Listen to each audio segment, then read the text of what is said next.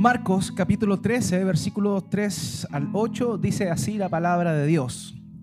Y se sentó en el monte de los olivos frente al templo, y Pedro, Jacobo, Juan y Andrés le preguntaron aparte, dinos, ¿dónde serán estas cosas? ¿Y qué señal habrá cuando todas estas cosas hayan de cumplirse?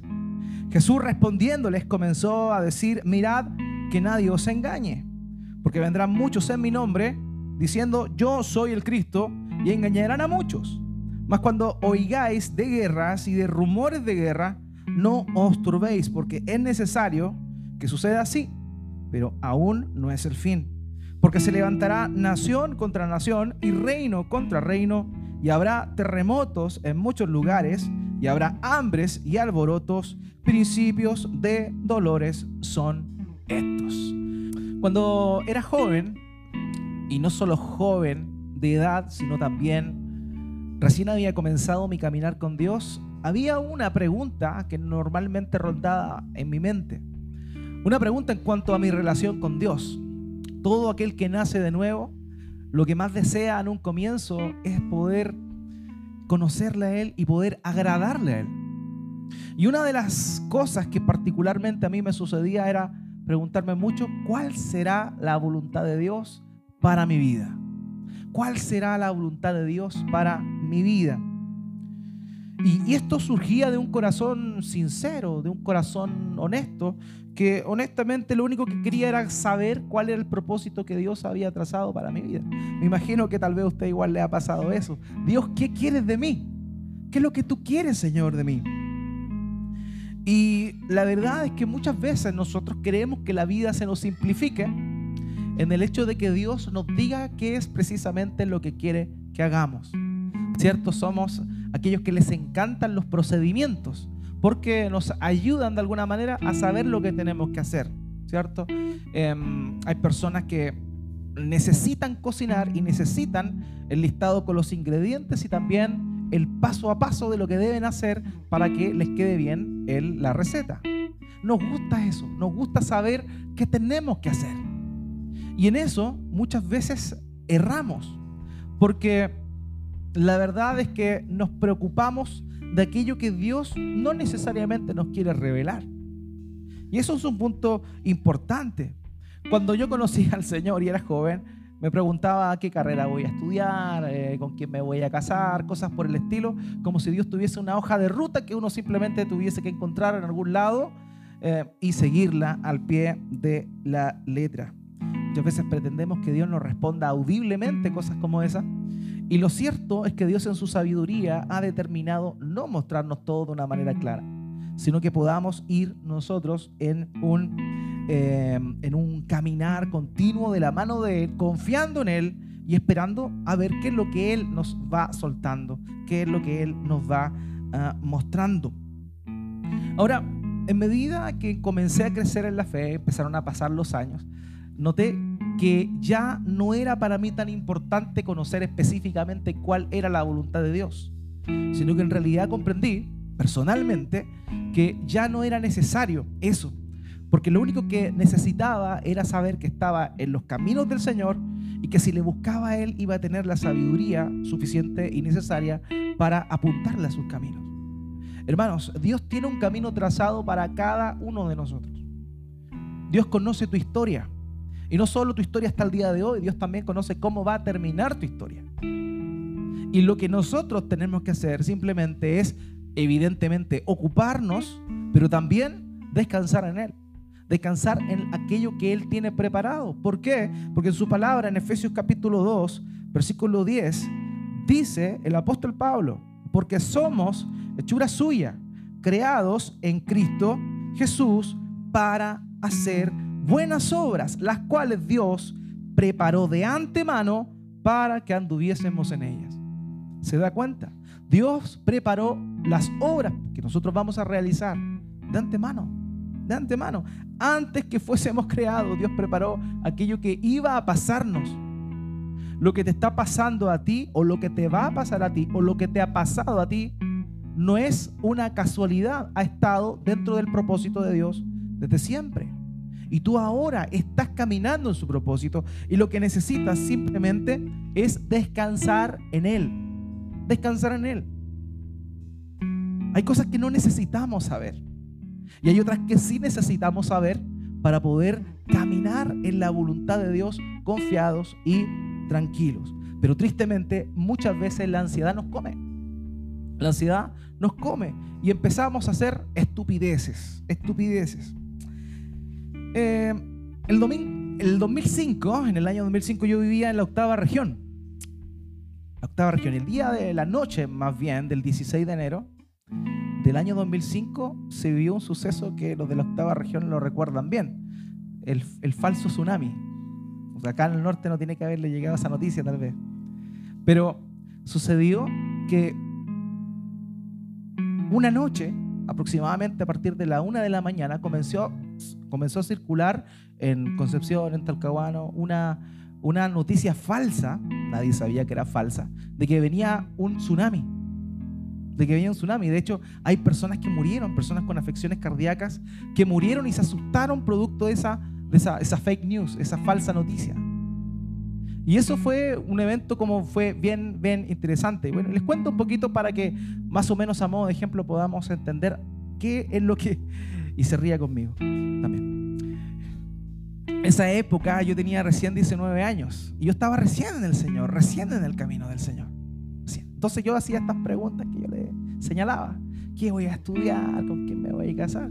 Y como tenía 19 años, mi hormona andaban evidentemente pensando más en quién me voy a casar. Era soltero, tenía recién 19 años. En realidad era bastante precoz en ese tiempo. ¿Ya? A los 22 conocí a mi mamá esposa, así. Así que igual aguanté unos cuantos años más antes de contraer el vínculo sagrado. Pero en ese tiempo yo estaba con esa disyuntiva, recién estaba conociendo al Señor y requería, y no sé, eh, tenía ese deseo de conocer, saber qué iba a pasar, con quién me iba a casar, etc. Entonces, había, había una niña por ahí. Después no me pegue, mi amor, ya. Eso fue mucho antes de conocerlo a usted, así que bórrelo del cassette. Y yo me acuerdo que en mi madurez, una noche, justamente del 16 de enero del 2005, yo estaba en un lugar que no era mi casa, era la casa de un hermano, y me había invitado a estar ahí, y yo eh, fui a su casa y compartí con ellos, y justamente esa noche dormí en esa casa.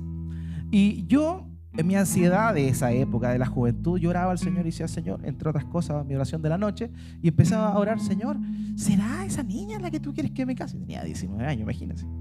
¿Será? ¿Será ella, Señor?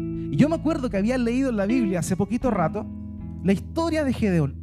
¿Conocen la historia de Gedeón? Un hombre que era cobarde, pero que Dios le había dado una gran misión. Y esa misión era liberar a los israelitas de la opresión de sus enemigos. Y había leído recién ese pasaje y en ese pasaje Gedeón le pide evidencias a Dios, señales para poder tomar una decisión si atacar o no a los enemigos. Entonces yo había leído, Señor, dame una señal para ver si, si será ella o no será ella. Entonces, ¿qué pasó? Yo empecé a orar y de pronto empiezo a escuchar ruido afuera. Raro, pensaba yo pero esa no es la señal. Señor, seguía orando otras cosas. Y de pronto empecé a escuchar que los portones se abrían rápido y los autos salían rajados, empezaron a sonar las bocinas. Decía, no, pero esa no es la señal. No, creo. De pronto golpean mi puerta y era el dueño de casa y me dice, Pablo, tenemos que salir porque viene un tsunami. Entonces yo dije, oh, la señal. Bueno, Pasaron un par de semanas para darme cuenta que era simplemente una cavilación de mi corazón, confundido, inmaduro y juvenil, pero que a la larga muchas veces nosotros tomamos esas cosas como ejemplos, como señales. Dios, ¿será esto lo que tú quieres que yo haga o no es esto lo que tú quieres que yo haga? El punto es que lo que nosotros necesitamos en realidad es saber lo que necesitamos tener para encontrarnos con la voluntad de Dios. Hermanos míos, nosotros no tenemos que afanarnos por conocer la voluntad específica de Dios, sino que en realidad lo que tenemos que concentrarnos es en aprender lo que Dios quiere que hagamos mientras Él cumple su promesa. O sea, Dios quiere que nosotros sepamos lo que tenemos que hacer mientras aguardamos el cumplimiento de su promesa. Hay que ocuparnos, hay que trabajar, hay que hacer cosas, pero tenemos que confiar en Él. Tenemos que descansar en Él. Y eso es básicamente lo que el Señor Jesucristo le enseña a sus discípulos en este pasaje que acabamos de leer. El título del sermón de esta mañana es el siguiente, ¿cómo vivir mientras aguardamos las promesas de Dios? ¿Cómo vivir mientras aguardamos las promesas de Dios? Y conforme a los versos que acabamos de leer, vamos a ver dos maneras de cómo aguardar las promesas de Dios conforme al texto que está aquí descrito. Dos maneras de aguardar las promesas de Dios. En primer lugar, resistiendo la confusión. Resistiendo la confusión. Y en segundo lugar, resistiendo el caos. Eso es lo que vamos a estar desarrollando. Hermano, no olvidemos el segmento que estamos viendo acá. El Señor acababa de salir del templo, miró hacia atrás, ¿cierto? Y los discípulos que iban con él le dijeron, qué tremenda edificación es el templo. Y el Señor Jesucristo, ¿qué fue lo que les dijo? No quedará piedra sobre piedra. Ese es el contexto del cual estamos hablando. No quedará piedra sobre piedra.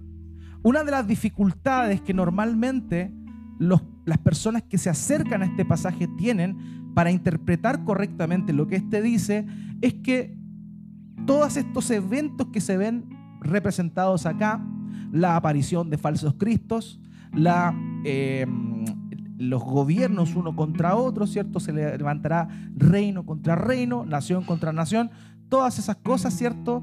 Hemos de pronto sido influenciados a que pertenecen al futuro vendrán grandes terremotos, vendrán eh, hambrunas, ¿cierto? Desolación. Y eso normalmente nosotros dentro de nuestra concepción, lo que hemos oído en algún momento, inmediatamente se nos viene y se nos, se nos da como que va a pasar en el futuro.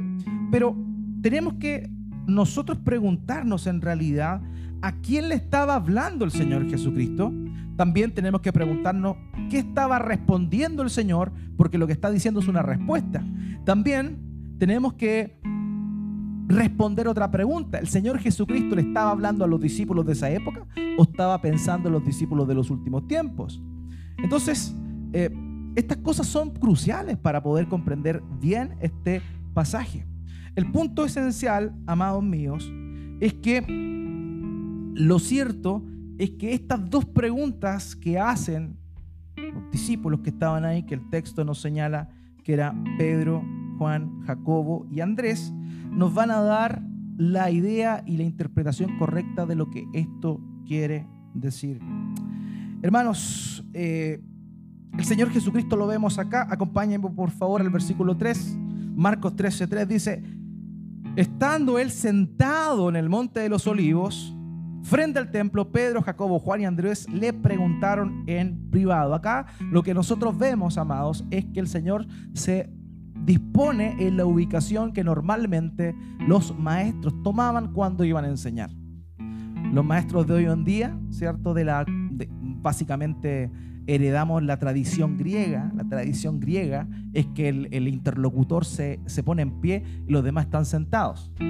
Bueno, desde la perspectiva hebrea, cuando los maestros enseñaban, se sentaban. ¿Ya?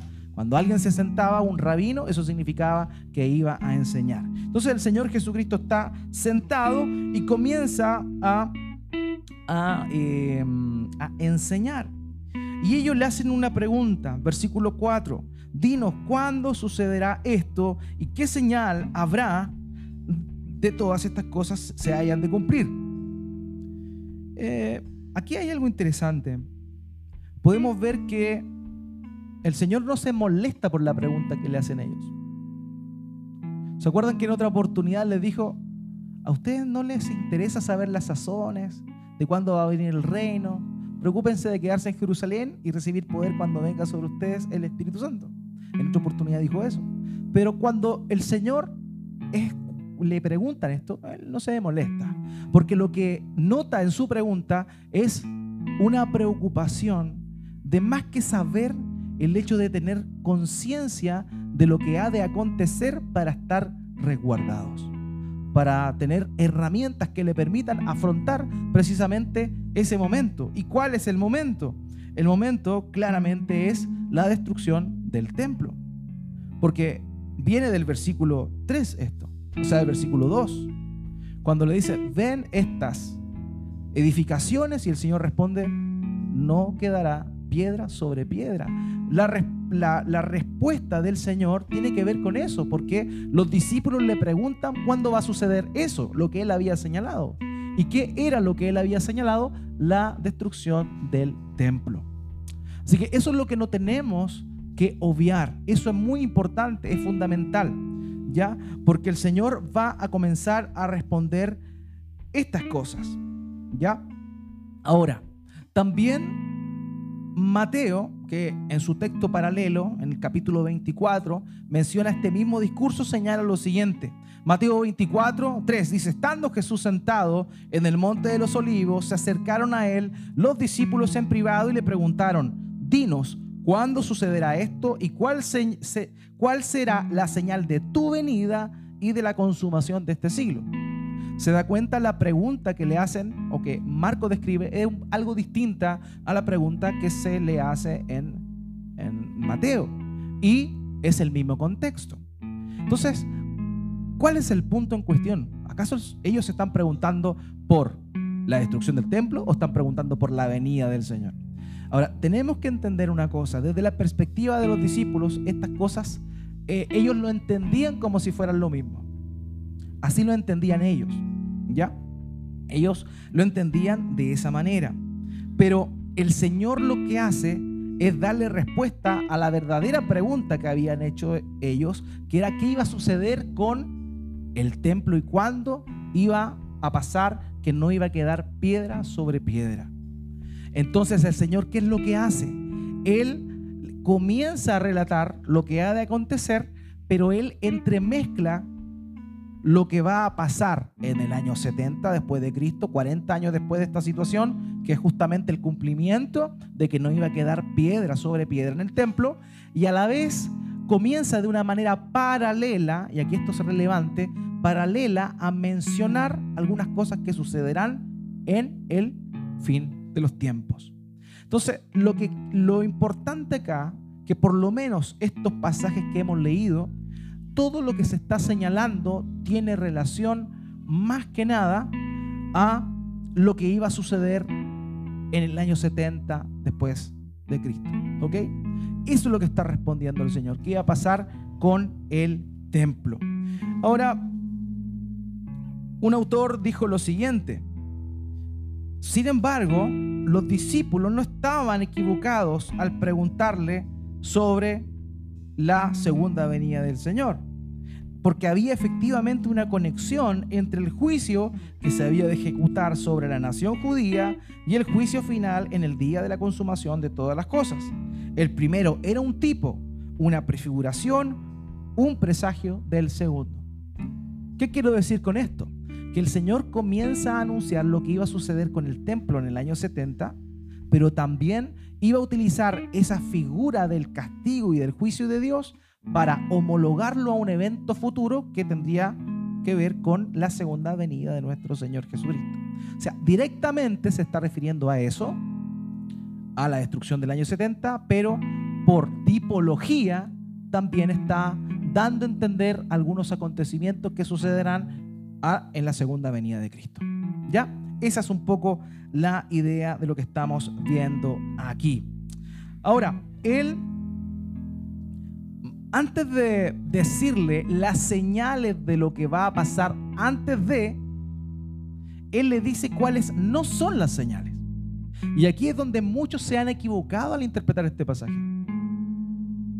El Señor no está diciendo aquí, en estos pasajes que hemos leído, cuáles son las señales de la venida del Señor. Él está diciendo cuáles no son las señales. ¿Ya?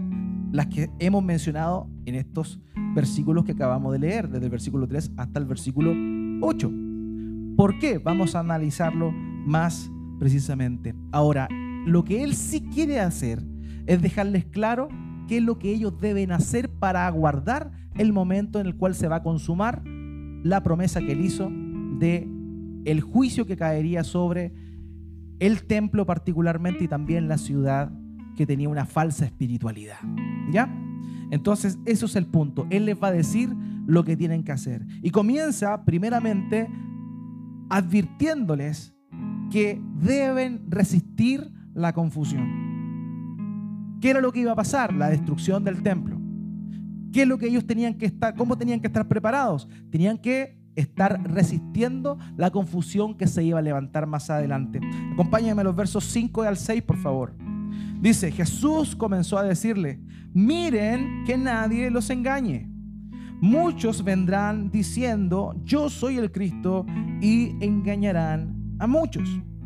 Esa expresión, miren o mirad, como dice la reina Valera, es un mandato, es un imperativo que tiene la idea de estar totalmente vigilante, cauteloso, que estén ocupados en no ser engañados realmente.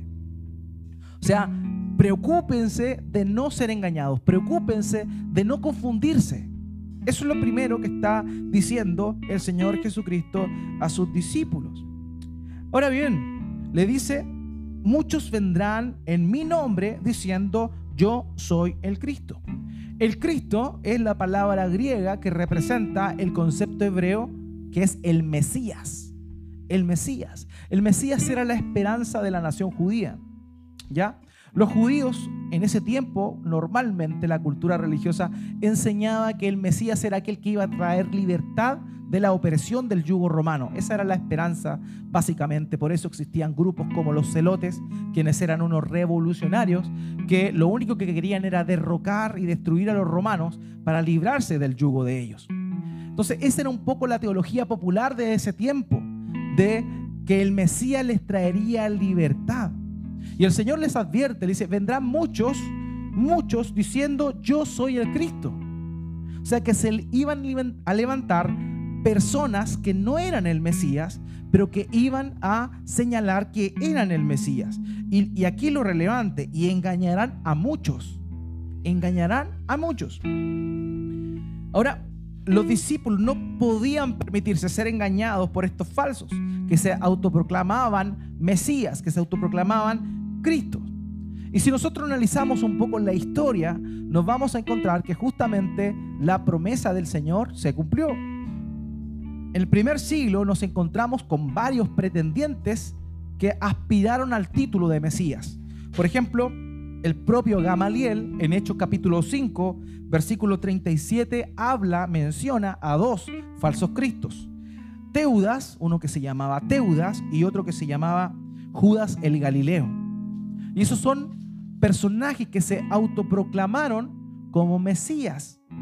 También Josefo, Flavio Josefo, el historiador de aquel entonces, menciona que habían otros hombres que también se autoproclamaron Mesías. Por ejemplo, uno que se llamaba Simón de Perea, otro que se llamaba Atronjes de Judea, también otro se llamaba Manahem, el hijo de Judas el Galileo. Otro también se llamaba Juan de Guishala y otro que se llamaba Simón Bar Giora. De manera que la promesa o lo que el Señor Jesucristo apuntó que iba a suceder, que se levantarían falsos cristos, se cumplió al pie de la, de la letra antes de la destrucción del el templo. Antes que viniera esta, esta destrucción, ¿cierto? Que era provocada por la falsa espiritualidad de la nación, no olvidemos que por esa razón vino el juicio, por la falsa espiritualidad de la nación. Entonces, ¿qué es lo que sucede? Sucede que Dios va a traer juicio, pero antes que ese juicio venga, iban a aparecer muchos hombres diciendo que ellos eran los Mesías. De manera que la, la mentira iba a crecer, ¿cierto? Esa es como la idea. La mentira iba a crecer muchos se iban a levantar. Fíjese en algo que apunta el obispo J.C. Ryle. Él dijo, lejos de animarles a esperar una rápida victoria de la verdad, les dice que esperen el crecimiento del error. Interesante, ¿no? Porque sabemos que Cristo va a llevar a cabo su obra, va a morir en la cruz. Sabemos que eso es lo que sucede después. Sabemos también que el Espíritu Santo va a venir ¿o no?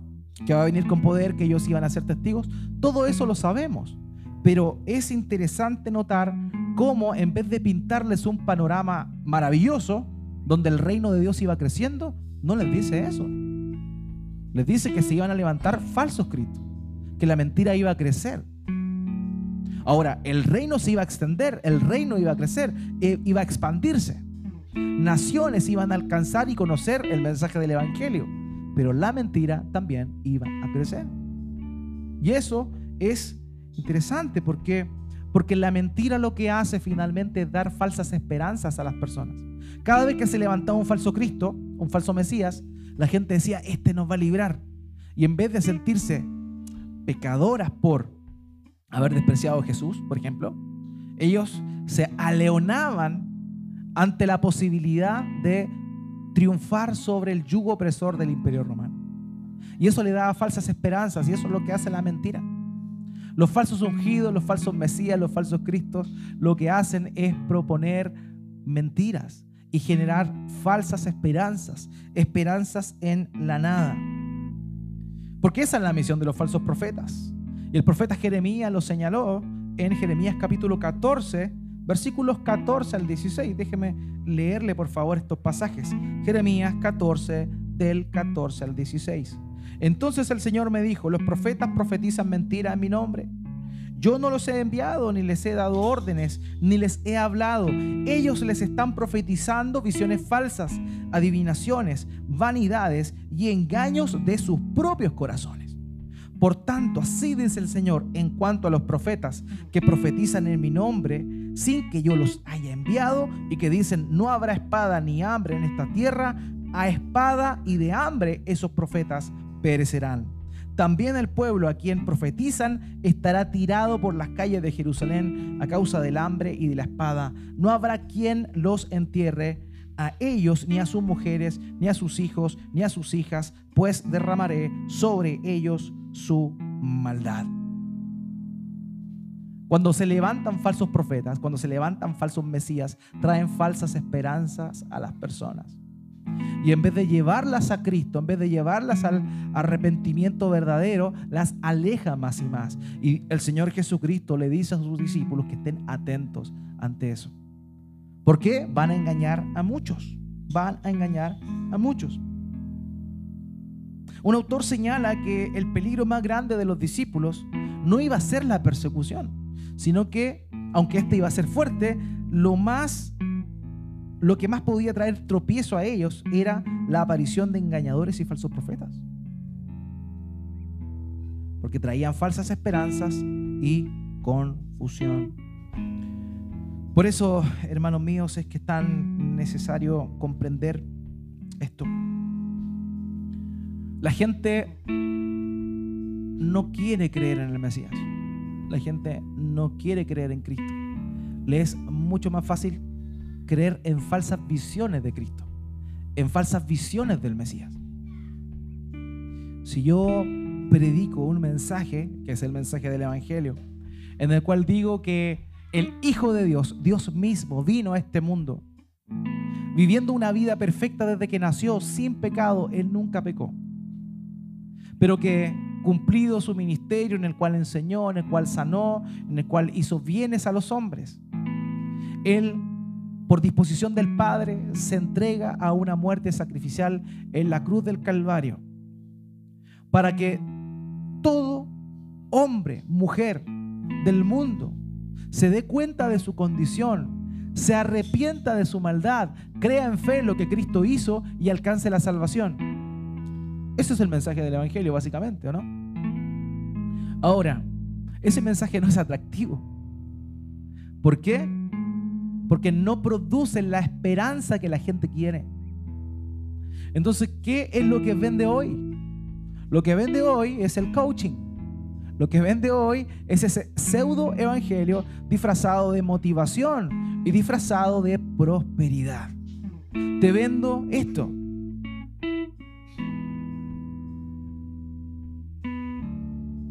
Ese evangelio que trata mal los versos bíblicos para poder ofrecer cosas que realmente la Biblia no ofrece, pero tener ciertos argumentos para solidificar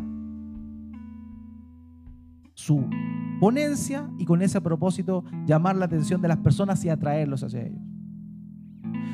Hermano, el Señor lo que quiere es prosperarte. El Señor quiere que cambies el auto. ¿De qué año es tu auto? No, año 2022 tiene que ser tu auto, porque Dios te llamó para hacer cabeza y no cola. Y así te la venden. Entonces, ¿qué pasa? ¿Quién no quiere un auto nuevo? Sobre todo si Dios te lo regala y no tienes que pagarlo. Entonces la gente comienza en ese fervor y ¿qué prefiere? Oír ese mensaje y confundir ese mensaje como si fuera el del Evangelio. Porque es más fácil. Porque al parecer es mucho más para mí personalmente beneficioso que el verdadero mensaje del Evangelio. Y el Señor está diciendo a sus discípulos que tengan cuidado. Estén atentos, estén dispuestos porque se levantarán falsos cristos y que engañarán a muchos. Y Él les está advirtiendo, no se dejen llevar por la mentira. No se dejen llevar por la mentira.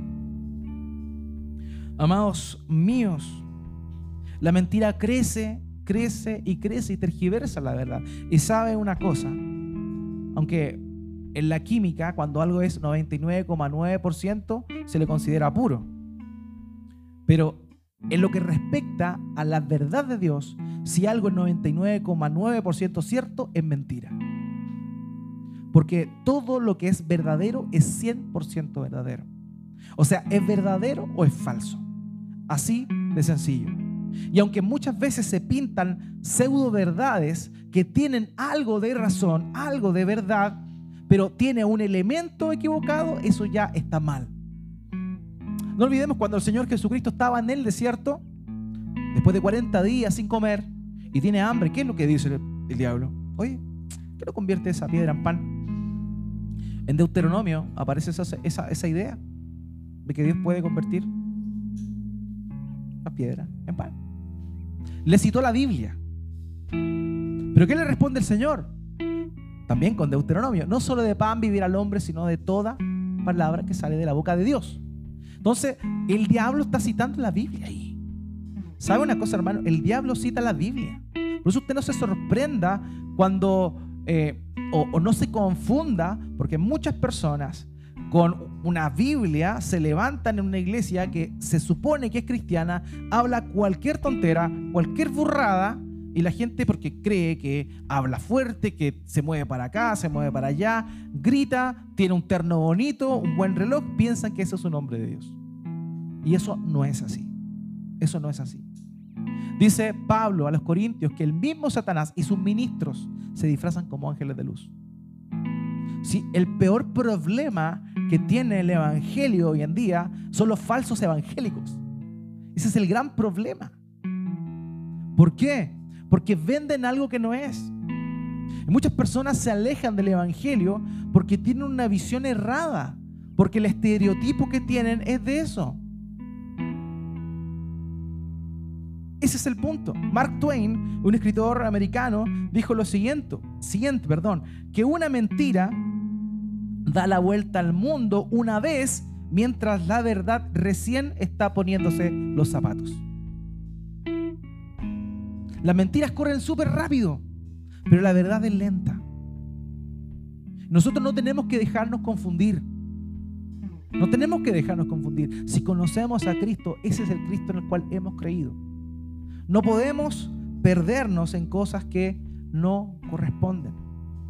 Hermano, no tenemos que dar lugar a la confusión. El Señor le está diciendo a sus discípulos, no se confundan. Van a venir falsos cristos, pero son falsos. A muchos van a engañar, pero ustedes que no los engañen. De verdad. Así que, hermanos, es súper relevante poder entender eso porque también nosotros podemos confundirnos en algunas cosas.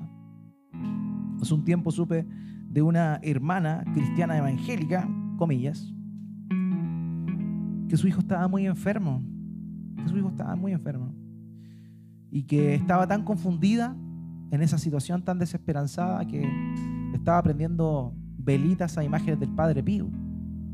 Una cristiana evangélica haciendo eso. Uno, o no es cristiana, o dos, una mujer sumamente ignorante, no conoce al Señor y desinformada. Un cristiano no puede hacer eso. Porque la desesperanza, la confusión puede llevar a las personas a hacer tonteras, burradas. Entonces, tenemos que no confundirnos. Cristo es acá, los falsos Cristo es acá. La salvación está en Cristo, pero hay falsas ofertas de salvación en otras cosas que no son Dios. Y tenemos que estar muy atentos, hermanos míos, ante esas situaciones. La mentira produce falsas esperanzas con una promesa barata, pero que al final puede costar muy, pero muy cara.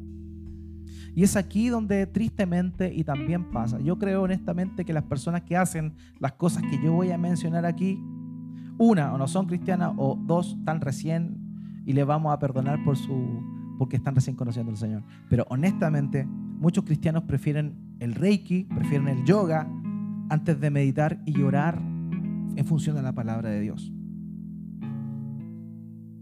No es que esos movimientos me dan como tranquilidad, sí, ora y lee. También. Y deja esos movimientos. Porque eso es un falso Cristo. Eso es un falso Cristo. Así de sencillo. Toda la holística que trae de atrás no tiene que ver con Cristo. Los ejercicios están súper bien, hace los ejercicios. Pero toda la cultura, toda la holística que trae no es de Dios. Y es así de sencillo nomás. No nos confundamos con los falsos cristos, con aquellas cosas que ofrecen seguridad. Hay también otras personas también que tienen problemas en su alma, en su corazón. De pronto tienen problemas con sus relaciones con los demás. Y descubren el coaching. Y descubren el, no sé si han oído eso del enneagrama, el tipo de personas que hay. No, esta persona es así, así, así. Esa cuestión es de la nueva era, no tiene nada que ver con Dios. No tiene nada que ver con lo que la palabra de Dios dice. Son falsos cristos, falsas verdades, falsas, mentiras verdaderas. Eso es lo que es. En vez de confiar en el Señor, en la verdadera y única esperanza. El Salmo 28, 7 dice, el Señor es mi fuerza y mi escudo. En Él confía mi corazón y soy socorrido. Por tanto, mi corazón se regocija y le daré gracias con mi cántico. Hermanos, no debemos confundir, no, no debemos dejarnos confundir por falsos cristos, por falsas ofertas de bienestar y de salvación, porque la única confianza del cristiano está en su Señor y en la verdad de su palabra. El Señor advierte a sus discípulos y les dice, tranquilos, tranquilos, no se dejen engañar. En segundo lugar, el segundo punto que vemos acá es que debemos aguardar, esperar las promesas de Dios resistiendo el caos. Resistiendo el caos. Curioso. Vemos que el Señor les dice, voy a morir, voy a llevar a cabo mi obra, voy a sentarme a la diestra del Padre, ustedes van a recibir poder, pero antes de todo eso les dijo, van a venir falsos cristos y va a venir destrucción. Destrucción. Acompáñenme los versos 3, 7 al 8, perdón. Versos 7 al 8. Cuando ustedes oigan de guerras y de rumores de guerra, no se alarmen. Es necesario que todo esto suceda, pero todavía no es el fin. No sé si se dan cuenta de ahí. Todavía no es el fin. Eso tiene que pasar, pero todavía no es el fin. Después continúa versículo 8, porque se levantarán nación contra nación y reino contra reino, y habrá terremotos en diversos lugares y habrá hambres. Esto solo es el comienzo de dolores. ¿Se da cuenta? Estas no son señales de los últimos tiempos. Estos son solo el comienzo de ellas. O sea, cuando vemos que eso pasa, es solamente el comienzo, los dolores de parto. Las mujeres que han tenido la bendición de ser madre lo saben bien. Saben que cuando llega la primera contracción, eso no significa que van a nacer el bebé. Ahí comienza recién el proceso del parto. Comienza recién, las, las contracciones comienzan a ser más frecuentes, más dolorosas, y cuando llega un punto culmine, recién comienza el trabajo de parto. El Señor está diciendo que todas estas cosas que acaba de mencionar solamente son el comienzo de los dolores. O sea, no son señales del fin. Podríamos decir claramente que el Señor está diciendo que estas son no señales, cosas que van a estar siempre. Cosas que van a estar siempre. Los rumores de guerra los propios conflictos y desastres naturales no son señales del fin. Normalmente la gente presume que cuando ve las noticias, ve CNN, todos estos canales basura, y ve de pronto que eh, está pasando esto acá, el coronavirus, hay 15 contagiados, 14 asintomáticos, estamos súper mal, toda la gente, oh, el terror, el miedo. ¿Y qué es lo que pasa? Vemos qué está pasando en el mundo. El Señor viene, está a las puertas. No, el Señor está diciendo que no. Esto es el comienzo. El comienzo de las cosas. Recién. Por eso, estos simplemente son fruto del pecado y la maldad del ser humano. Todas estas cosas acontecen como producto de la maldad y el pecado del ser humano. No son señales del fin. Estas son señales, son no señales del fin. Recién el principio de las cosas.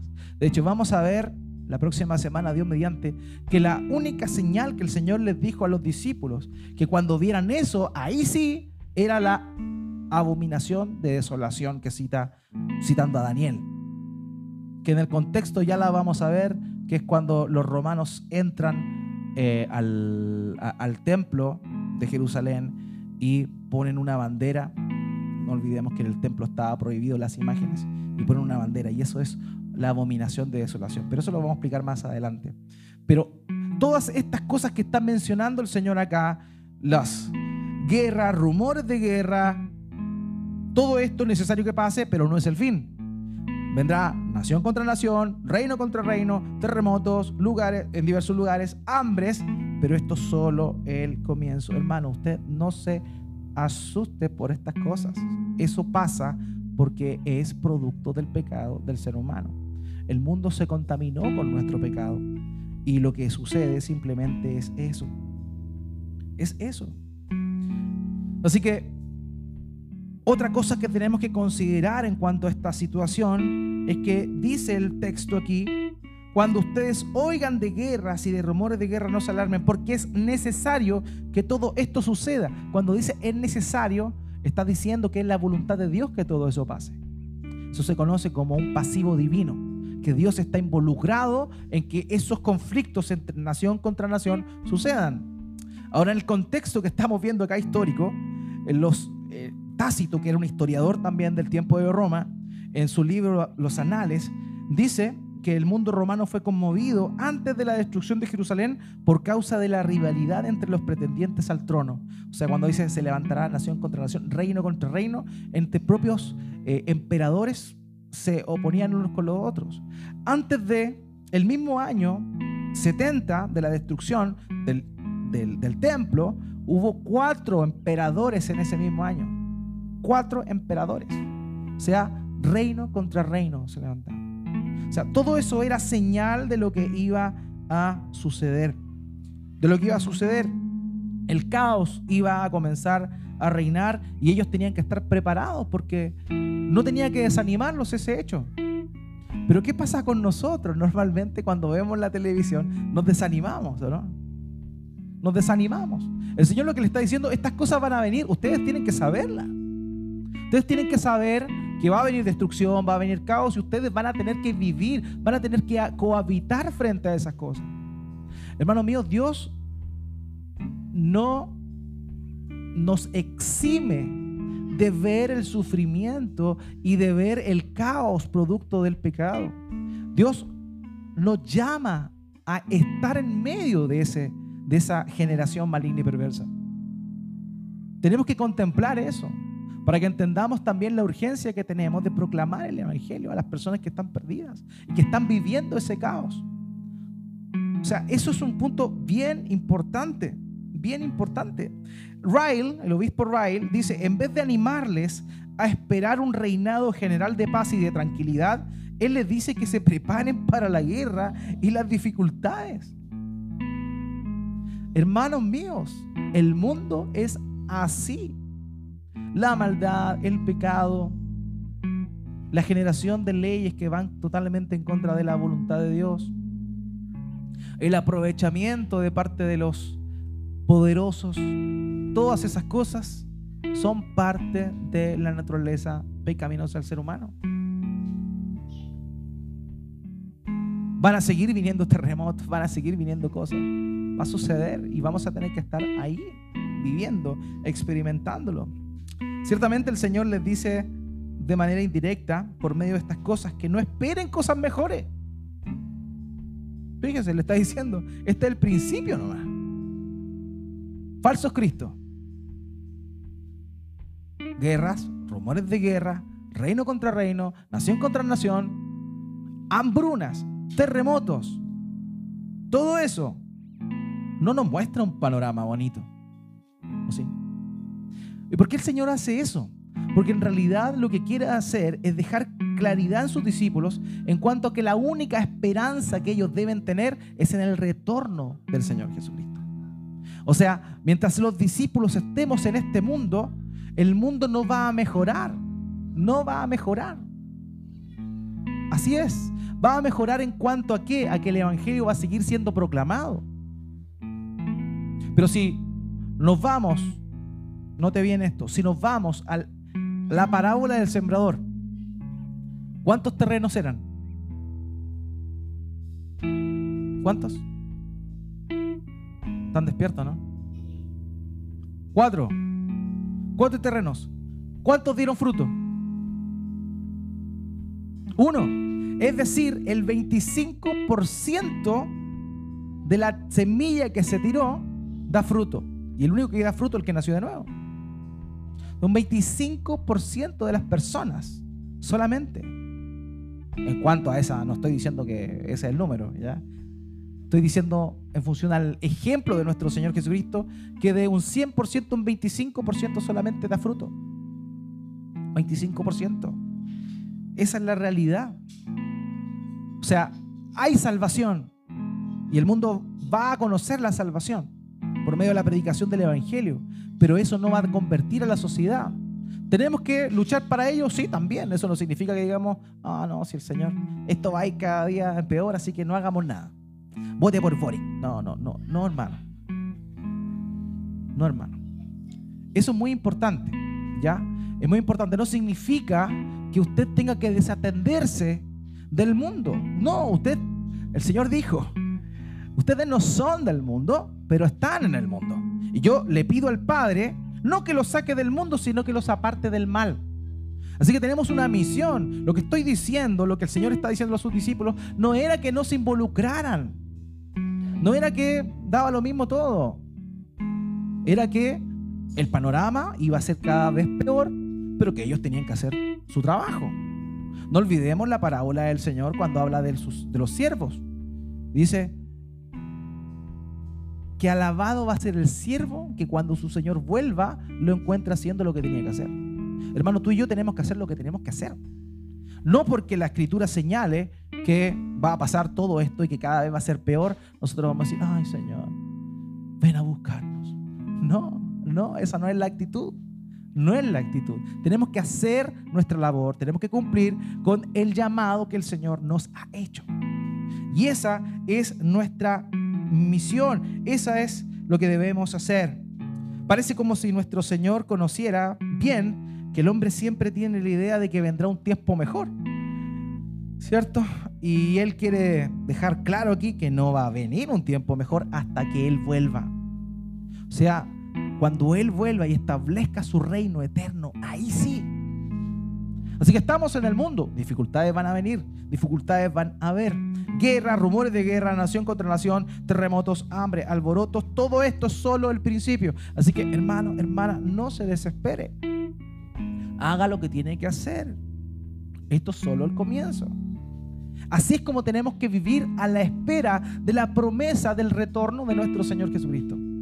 Tenemos que velar por seguir verdaderamente Cristo, no desviarnos por, con falsedades, no desviarnos con cosas que aparecen ser buenas, pero que en realidad no provienen de Dios. Y en segundo lugar, tenemos que tener cuidado. ¿Por qué? Porque vamos a vivir en un mundo de caos y eso no nos tiene que desanimar no nos tiene que desanimar.